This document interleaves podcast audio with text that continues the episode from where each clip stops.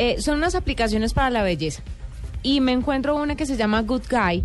eh, que con solo escanear el código de barras de la, con la cámara del teléfono a un producto, la aplicación accede a una base de datos con más de 200 mil productos para saber si es seguro, si es saludable y si es manufac- manufacturado por una compañía socialmente responsable.